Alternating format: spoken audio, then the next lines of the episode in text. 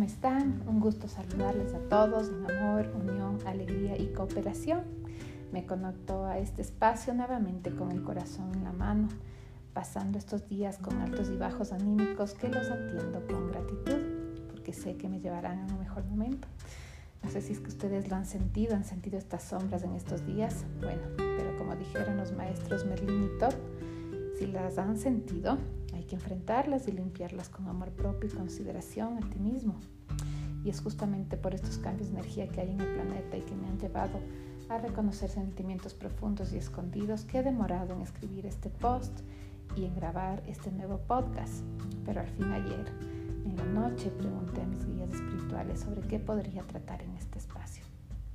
Y bueno, el encargo, como siempre, no es sencillo escribir desde el fondo del corazón los temas que me suelen sugerir, eh, siempre es un lavado de conciencia, por así decirlo. Es para mí enfrentar mis sombras, limpiarlas desde la conciencia, no solo desde la teoría, que normalmente tenemos bien claro. El accionar es distinto. Por eso el ejercicio de escribir es tan importante. Así que cuando quieran limpiar, les sugiero eh, escribir, cuando quieran enfrentar algo o cuando quieran liberarse de algo, suelten en el papel todo lo que quieran, todo lo que quieran cambiar o eliminar de sus vidas. Es un excelente ejercicio, una muy buena forma de liberarse. Pero bueno, empecemos con lo que nos llama hoy, que es la soledad. Hace algunos meses veía una película que hizo notar en mí que me sentía sola. Y llegó el siguiente mensaje que por si acaso está en nuestro Instagram, arroba la divinidad en ti. Y dice así, la soledad se pinta de gris cuando las sombras nos azotan. Pero ¿qué es el gris? Es tan solo un color que está en la mente y no en tu corazón. El corazón es rojo y multicolor. Entonces, concéntrate en él, descarta lo gris y busca nuevos tonos.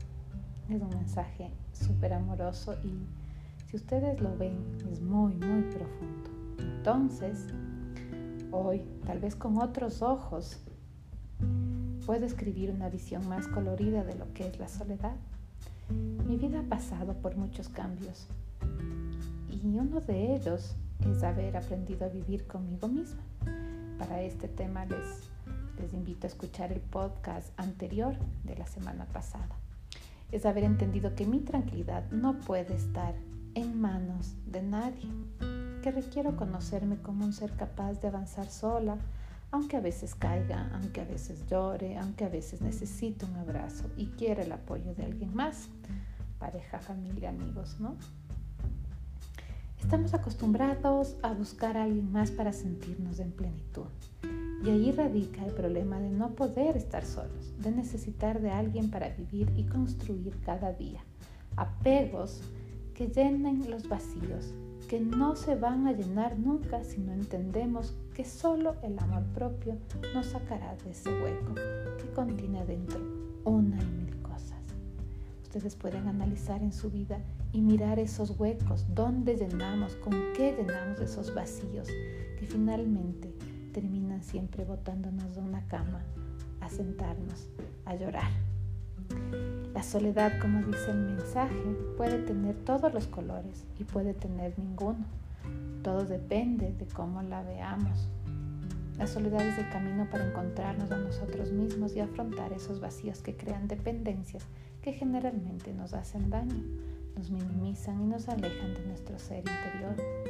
La soledad es el camino para arreglarnos, entre comillas, porque somos perfectos, solo que siempre tenemos vacíos que limpiar. La soledad es el camino para dejar las numerosas personalidades que nos visten en el trabajo, por ejemplo, con nuestra pareja, con la familia, con los amigos, y por fin encontrarnos a nosotros mismos. La soledad nos fortalece como individuos y nos prepara el camino para entrar en soledad, eh, en sociedad, perdón. La soledad nos vacía para luego sentirnos completos. La soledad nos nutre, nos enseña a vivir con nosotros mismos. Nos guía en el camino que de verdad queremos andar, sin desvío alguno. La soledad es una opción maravillosa que nos ayuda a reconocer y luego desprendernos de las cosas que ya no nos sirven. reconocer para luego desprendernos súper importante. El silencio del ser es el encuentro con otras realidades, con otros seres maravillosos también que pueden bendecir tu camino. La soledad no es quedarse sin nosotros, ojo, es aprender a amarlos y a convivir con ellos sin ninguna expectativa, sin querer controlar y sin esperar nada a cambio. Es amarlos incondicionalmente, deseando lo mejor para cada uno de ellos. Así que, ¿te atreves a llamar a la soledad? Eh, ¿Te quieres encontrar con ella? Yo espero que sí, porque te puedes sorprender de lo que vas a encontrar. Estoy segura que vas a encontrar lindas cosas y vas a, vas a poder tener unos cambios maravillosos en ti. Así que no le tengas miedo. Abrázala, intégrala y llámala cada vez que la necesites. Abrazos y bendiciones.